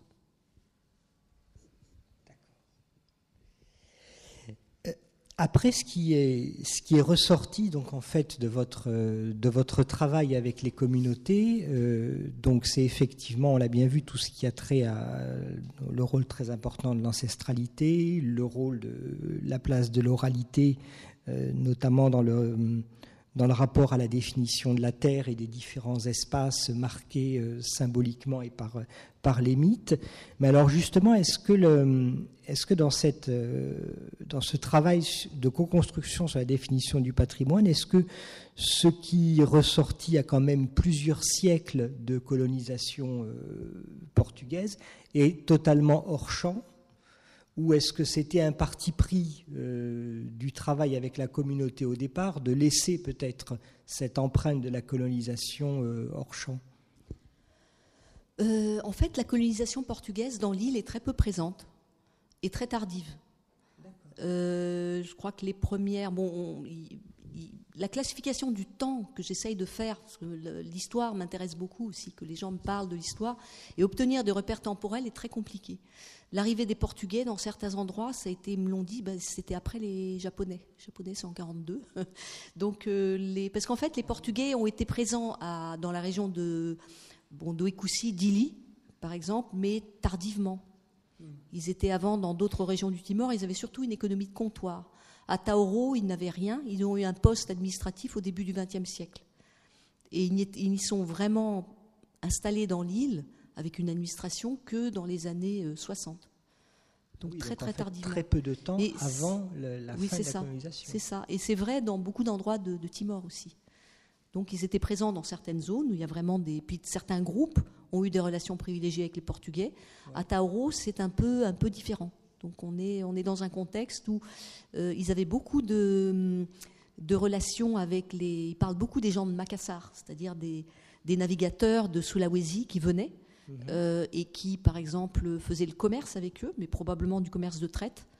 Euh, on a des, mentions historiques de présence de bateaux de Ternat, d'Ambon, de Bouton, qui venaient, qui sont donc ces, grands navires qui faisaient le commerce de traite de tout, hein, aussi bien d'esclaves que, de miel, de cire, de, santal, etc., euh, dans, le passé, mais les, Portugais parmi d'autres, et même de façon plus lointaine que d'autres. Euh, les Portugais étaient présents à travers des, euh, des groupes qu'ils avaient mandatés pour, par exemple, lever l'impôt sur Atauro, comme les gens d'une localité près de Dili qui s'appelle Hera. Hera et les gens de Hera étaient aussi chargés de venir collecter l'impôt à, à Tauro.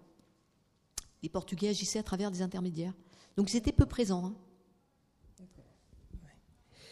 Et euh, peut-être dernière question, puis mais, mais vraiment, euh, euh, vous avez évoqué la différence donc entre la méthode de, travail que vous avez mis en place avec les, communautés et les méthodes antérieures euh, où parfois un ethnologue venait se baser sur un seul informateur pour euh, étudier donc la, culture d'une population. Est-ce que dans le cas de l'île d'Ataoro, euh, il y avait eu de telles enquêtes ethnographiques par le passé? Et si oui, est-ce que les résultats de ces enquêtes corroborent ou infirment en gros ce qu'a donné la démarche participative que vous avez mise en œuvre? Euh, en fait, il faut que je précise qu'il y a eu un anthropologue qui a travaillé dans le sud-est de l'île, dans un village nommé Makili, qui s'appelle euh, Alessandro Boacais, qui lui était portugais. Donc lui avait fourni toute une base, mais uniquement sur cette ère linguistique. pour le reste, on a des écrits de, de prêtres catholiques qui ont collecté des récits d'origine, qui correspondent, oui, un peu, mais quelquefois simplifiés, ou quelquefois édulcoré dans le sens, pour aller dans le sens justement de la religion catholique. Mmh. Mais on n'avait pas grand-chose euh, sur, euh, sur le reste de l'île, voire euh, rien sur trois des quatre aires linguistiques. Quoi. D'accord. Oui, mais ce qui avait été trouvé jusqu'à présent ne, ne va pas à l'encontre, disons, de ce que votre démarche a fait. Oui, non, pas véritablement, pas véritablement. Je pose la question parce qu'évidemment, en France, l'exemple de démarche participative en matière d'identification du patrimoine qu'on cite souvent parce qu'elle a été pas mal publiée, euh, c'est celle de Jean-Louis Tornator, Marina Choliac et Noël Barbe sur le territoire du parc naturel régional des Ballons des Vosges, où on voit que les résultats de la démarche de démocratie participative euh, développée pendant plusieurs années ont conduit en fait euh, à la désignation d'objets patrimoniaux qui ne se démarque pas des enquêtes ethnographiques euh, antérieures menées dans les années 60 euh, ou 70 sur ce territoire et où finalement, effectivement, tout l'intérêt et la démarche participative qui euh, associe les populations et qui est certainement garante, comme vous l'avez montré aussi, hein, d'appropriation et de transmission, mais qu'en fait, en termes d'apport de connaissances, on peut retomber sur des objets qui ont déjà été repérés par le, regard de l'ethnographe. Oui, oui, je ne pense pas qu'il y ait une, opposition entre les deux. D'ailleurs, moi, j'ai commencé sur ce terrain même sans faire euh, de démarche participative. Hein, mmh. c'est plus le. J'ai démarré sur le terrain, je dirais, en 2015. Mmh. Euh, et le, projet date de 2019. Donc j'ai passé quatre ans à faire une approche, je dirais, plus classique en termes de. Bah, je ne sais pas comment on peut appeler ça, de géographie anthropologique ou géographie, anthropogéographie. Mmh. et c'est vrai que les résultats ne sont pas opposés. C'est plus, le, je dirais, le contexte concret dans le participatif qui est différent de ce qu'on obtient. Le contexte concret, c'est celui d'un dialogue avec un collectif qui est plus compliqué à organiser, plus lent, plus long, mhm. parce qu'il faut du temps mhm. pour réunir plein de gens, alors qu'une personne, on peut l'avoir facilement, mais qui permet d'avoir euh, des informations qui, elles, sont validées collectivement. Mhm. Euh, c'est là peut-être, c'est peut-être dans les détails qu'on aura des choses qui, qui, euh, changent. C'est-à-dire des récits qu'on a pu me confier et pouvaient être tronqués par rapport à ce qu'un collectif, lui, va me livrer. Et là, on est en train, en pleine discussion d'ailleurs, sur un, sur un récit d'origine où il y a plein, plein de péripéties et où le, que j'avais collecté il y, a, il y, a, un peu avant 2019 et euh, où là maintenant, on a décidé de le faire entrer dans le collectif, donc en discussion collective. Et il y a des épisodes qui manquent. Et ça, c'est le fait de discuter collectivement mmh. qui permet de voir que ce que mon informateur m'avait donné n'est pas complet. Donc oui, on a euh, le même type d'information, mais on peut avoir plus de choses, on peut avoir moins de choses. Je vais vous mm. parler des détails scabreux. Mm-hmm. Euh, bah, il y a certains détails euh, du, de, récits qui ne sont pas euh, dans le récit public. Bah, oui, on va les passer. Voilà, on va les passer sous silence parce qu'il y a des femmes, des enfants et tout ça. Merci beaucoup. Bah, je vais peut-être passer la parole à, l'assistance. Je ne sais pas si vous avez des, des questions aussi. Sur ce que vous avez dit tout à l'heure sur les églises et l'église pentecôtiste en particulier, est-ce que du coup ce projet a permis de, préserver ce patrimoine de l'influence euh, de l'église pentecôtiste qui voulait un petit peu l'oublier? Il est un peu trop tôt pour le dire, euh, mais en tout cas on a des signes encourageants.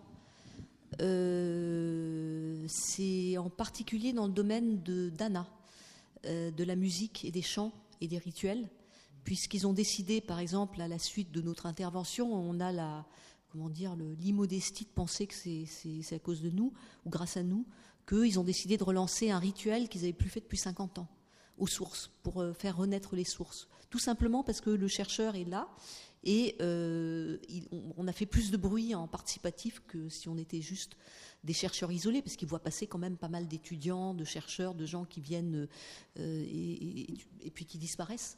Mais là, on est là, on revient et on est ensemble. Et puis on, euh, a fait un grand séminaire avec euh, le, gouverneur de l'île, le, le, ministère, etc. On a fait venir on a demandé aux gens de désigner on a fixé un, chiffre parce qu'on n'a pas non plus des budgets limités, parce qu'on les invitait aussi pour toute une journée. On a dit aux gens de définir qui allait venir. Donc on leur a donné 20 de chaque aire linguistique, par exemple. Donc ils ont sélectionné les 20 qui allaient prêts au retour. On suppose qu'ils ont fait un compte rendu, mais euh, au cours de cette, de euh, euh, réunion, on a pu discuter sur l'intérêt de tout ça. Et on a vu à la suite de ça une espèce d'engouement et de joie d'avoir leur culture reconnue collectivement et euh, euh, alors que le, pentecôtisme était, euh, était quand même présent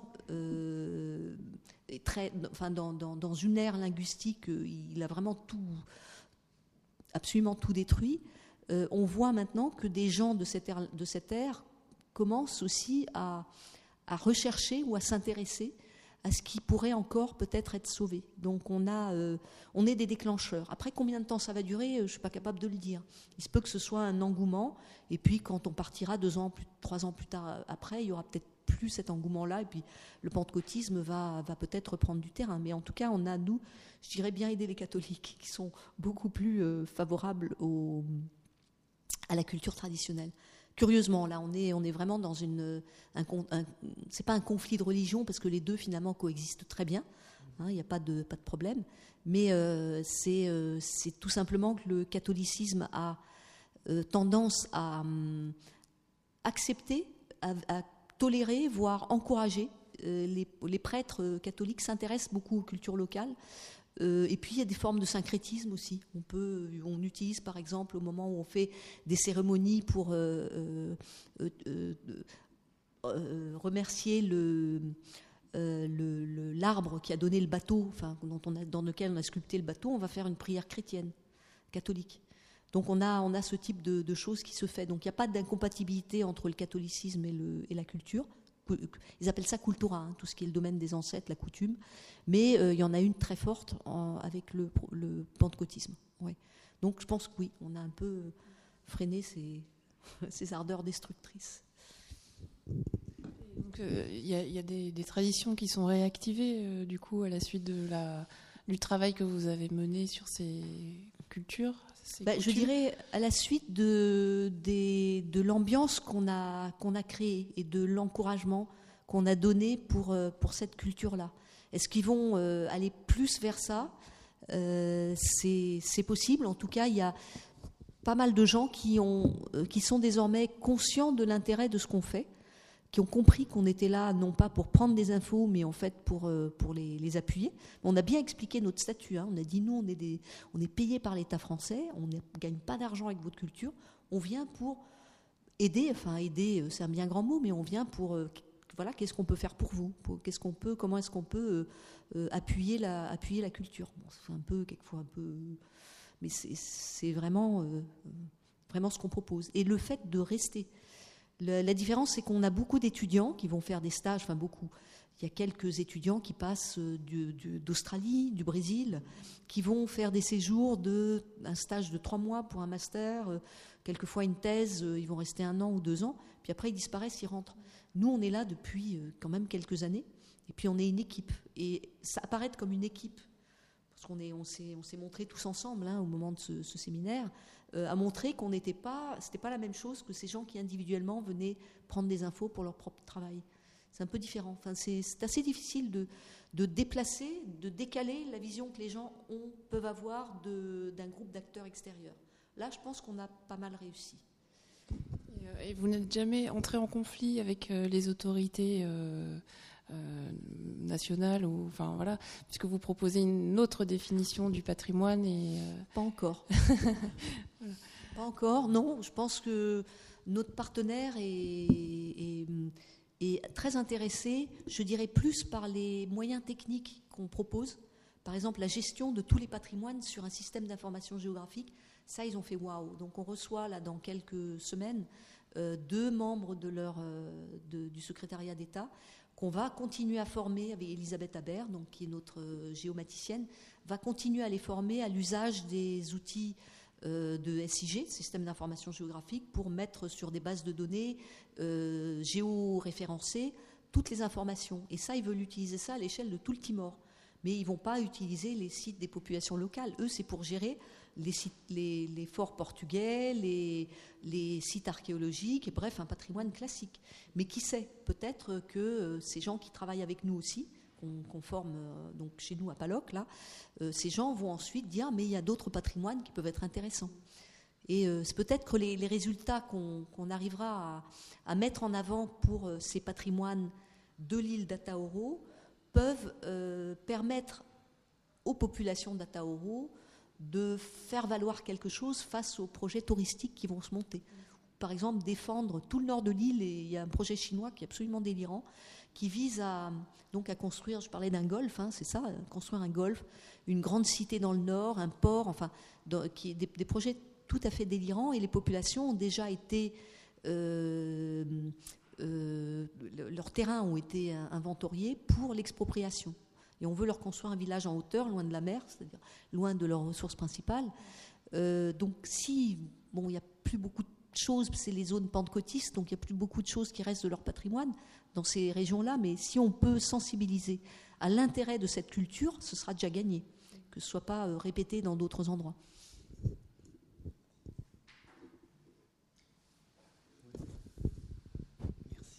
Vous, avez parlé de toute une série de, ruptures culturelles euh, dues à, l'arrivée des Portugais, l'arrivée des Indonésiens et puis, ensuite des, des pentecôtistes.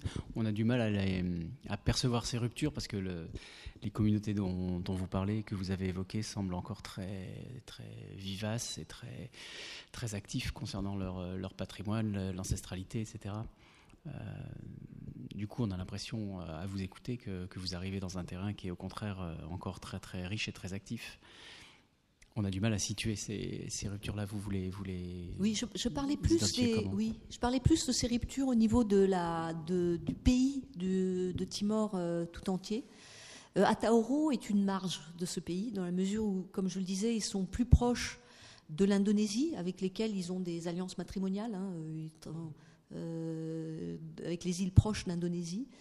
Euh, qu'ils sont plus que qu'avec le, Timor. Mais ces ruptures sont extrêmement présentes sur la grande terre de Timor. J'ai travaillé dans d'autres régions où c'est vraiment encore un, enjeu, l'occupation indonésienne par exemple, euh, ou le, la, colonisation portugaise, et sont vraiment des enjeux beaucoup plus importants.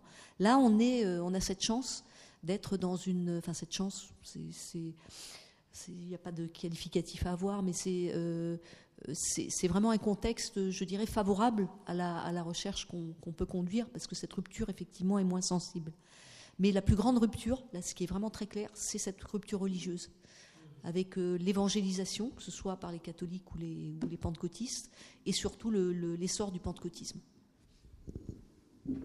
Je reviens un peu aussi sur le, sur le euh, les, mythes que vous, dont vous suscitez les, récits euh, et, la façon que les récits euh, collectifs ont de se différencier des, récits individuels. Est-ce que vous n'avez pas peur d'obtenir des, sortes de récits canoniques par, ce biais-là et qui justement se feraient fi de, toutes les, de tous les particularismes, de toutes les ramifications et, l'invention individuelle, le, recyclage individuel, qui, se qui se fait jour naturellement chez des interlocuteurs euh, pris euh, comme ça à part. Quoi.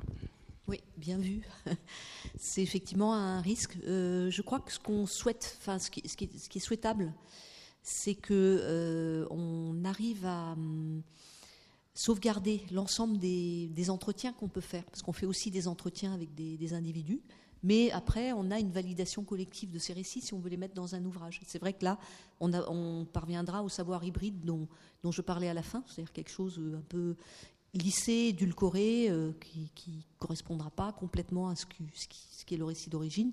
Mais ce qui me semble important, c'est peut-être de mettre euh, l'ensemble des, récits, en, des sauvegarder quelque part sur un, sur un, dans un espace euh, numérique qui permettra de les rendre accessibles. et rendre cet espace accessible aussi aux populations. Donc ce sont des textes qui sont collectés en langue, traduits pendant l'entretien en indonésien. Euh, et, ensuite euh, qu'on pourra euh, rendre disponible. Donc les, garder, ne pas, ne pas détruire cette diversité, effectivement, cette diversité qui, fait la richesse justement des... Les, informateurs n'ont pas forcément les mêmes versions, les uns et les autres. Il n'y a pas d'information qui est vraie. C'est ce que je, m'efforce de leur expliquer. Il n'y a pas de choses vraies, de choses fausses. C'est chacun sa, a sa vision et sa version. Donc il faut arriver à conserver à la fois ces récits dans leur diversité euh, ethnologique, je dirais, et euh, restituer un récit qui est, lui, euh, consensuel. C'est difficile, hein c'est pas, pas quelque chose qui est évident, mais ça fait partie aussi de, bah, de, la, démarche exploratoire hein, qu'on conduit dans notre, sur ce terrain. Oui, c'est difficile parce qu'on voit bien que la nature du mythe, c'est de, se réinventer de, vivre sous une forme fantasmatique chez chacun, en fait, et de, se recycler comme ça, de se, du moins de se revitaliser euh, par, des, récits hérétiques éventuellement. Oui, oui c'est bah, une discussion qu'on a avec eux. Alors, euh, ils en sont conscients. Beaucoup sont conscients aussi de, caractère oral hein, de, ce savoir et le fait que ce soit fluctuant. Mais on a, discuté des tenants, des aboutissants et des risques aussi que ces récits disparaissent. Parce que les, jeunes euh, ne sont pas intéressés du tout dans ces vieux, dans ces anciens savoirs ou, ces, anciennes, ces anciens récits, ne les, connaissent pas, enfin, ou les connaissent un peu, mais euh, n'ont pas, pas la, la, richesse et la façon de les compter que peuvent avoir les, anciens. Tout un, euh, tout un décorum hein, pour les, les, compter. Il faut du vin de palme parce qu'on parle des, ancêtres. Il faut pas trop boire, mais il faut boire un peu. Il faut le faire dans un, certain moment. On peut pas le faire n'importe quand. Il y a des moments où c'est dangereux. Il y, a, tout ça. Euh, et euh, on, a discuté avec eux de, de toutes ces questions-là. Qu'est-ce qu'on fait? Mais il y a quand même le désir de sauvegarder des choses qui sont menacées, prime sur le fait qu'il est aussi important de garder une authenticité. Et on est dans les mêmes thématiques que le patrimoine chez nous, hein, parce qu'au fond, c'est aussi ça. Si on décide de patrimonialiser quelque chose, on peut perdre un caractère vivant et authentique dans la mesure où on va décider l'ériger en patrimoine. Ça peut être aussi complètement le, figer, le fermer. Donc on est toujours euh, dans ce dilemme-là. Bah, de même qu'on a aussi une grande tension entre les conditions qu'il euh, donne à la, restitution orale collective et puis l'espèce de laisser-aller qui consiste à, tout mettre sur YouTube et puis à, le laisser consulter euh, librement. Enfin, il y, a, là, il y a un écart assez difficile à, saisir. C'est-à-dire qu'ils savent qu'ils vont raconter tout ça, que ça va être transcrit, filmé, et qu'ensuite des gens vont le voir sans les conditions propitiatoires qu'ils avaient posées euh, d'emblée. Oui, oui, oui, bien, noté, bien remarqué. C'est effectivement un point de, tension. Euh, est-ce qu'il le voit comme un point de tension? Je ne sais pas, mais effectivement, il faudrait qu'on s'intéresse plus à cet aspect et euh, qu'on vérifie aussi que les, ceux qui souhaitent une mise sur YouTube, parce qu'on a souvent ces discussions collectives euh, où on peut avoir des jeunes, des moins jeunes, et que ce soit les mêmes qui soient d'accord pour, pour toutes ces modalités. Mais euh, dans la mesure où on a un consensus, on a quelque chose qui est forcément un peu, euh, un peu bâtard, quoi, hybride. On est conscient de tout ça. On est conscient qu'on fait quelque chose qui n'est pas, euh, qui pas complètement orthodoxe d'un point de vue, d'un point de vue de la recherche, de la recherche en ethnologie en particulier mais on est, euh, c'est le deal d'abord avec l'ANR, enfin, c'était le, thème de notre projet, c'est comment est-ce qu'on peut concevoir ça, comment est-ce qu'on peut le restituer, le, rendre public, tous, les, tous les enjeux que j'ai évoqués, toutes les difficultés, les écueils, c'est quelque chose qui est, présent dans le projet et qu'on assume, enfin qu'on essaye d'assumer. Mais on est tout à fait conscient. Et j'ai eu souvent, en présentant le projet, des réactions quelquefois un peu, un peu hostiles de, d'ethnologues, je suppose, ou d'anthropologues qui, eux disaient mais enfin de quel droit vous de quel droit vous faites ça? De quel droit vous vous, rendez public ou de quel droit vous, vous, vous adoptez cette démarche? Effectivement. Mais bon la critique est ouverte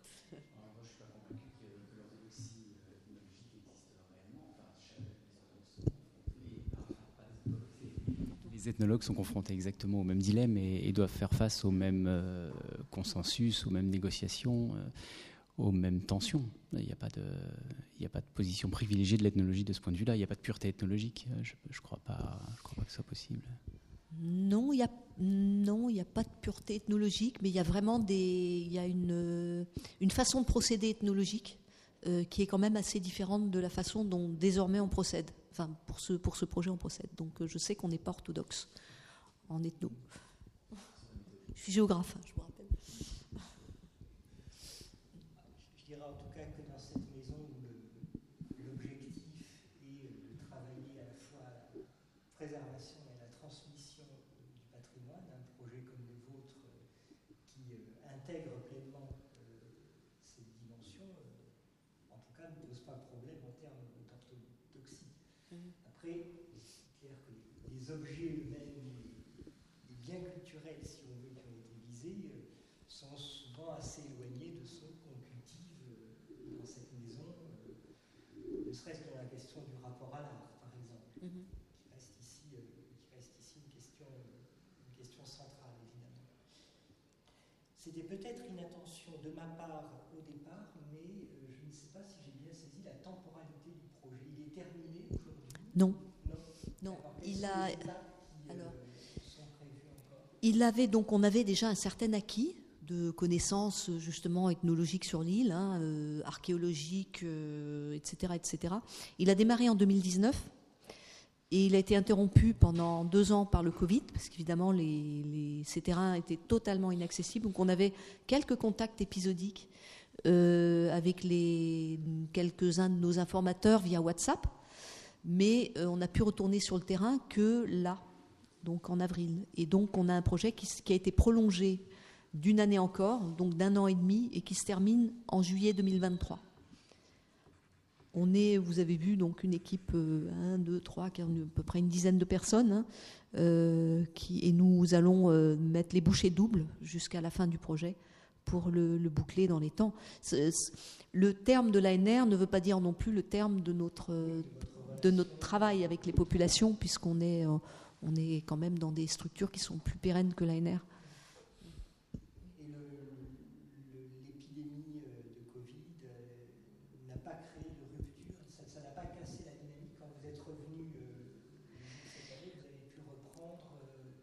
Euh, bah, ils pensaient qu'on était tous morts, en fait.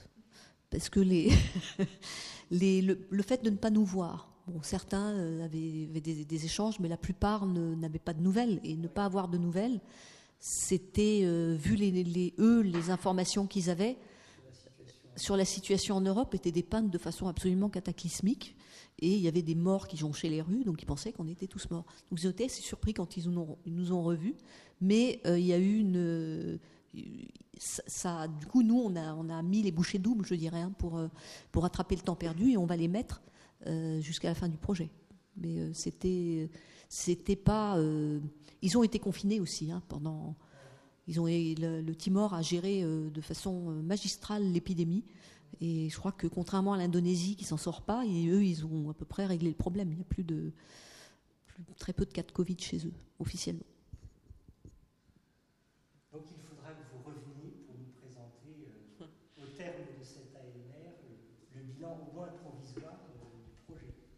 ce serait intéressant en tout cas euh, de, oui, de continuer, de revenir et d'exposer la suite, euh, l'ensemble des résultats pour euh, après cette, cette première, ce premier exposé, parce qu'on est vraiment à mi-chemin, je dirais. même s'il nous reste plus qu'un an, mais on a donc beaucoup d'informations. On a validé un certain nombre de ces informations avec les populations.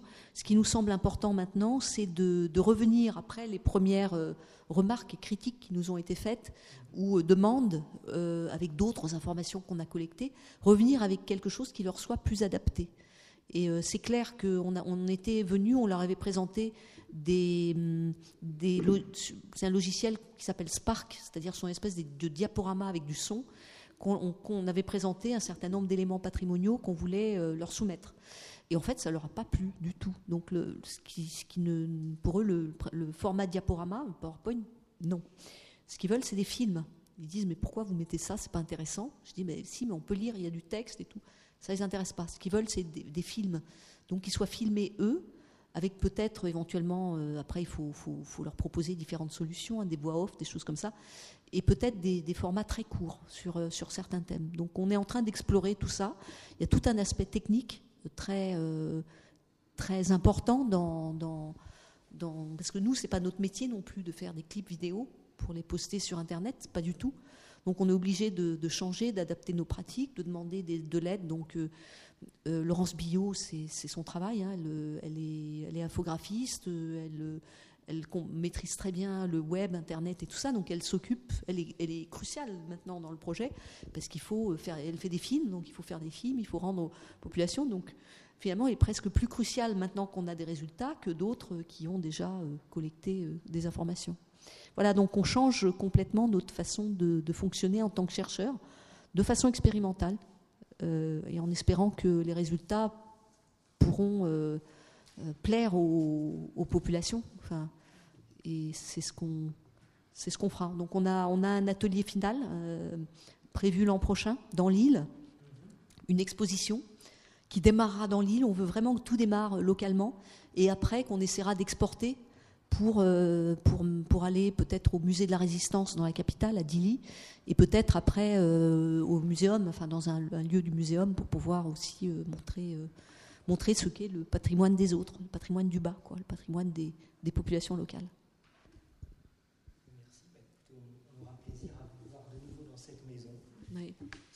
je vous remercie beaucoup pour votre.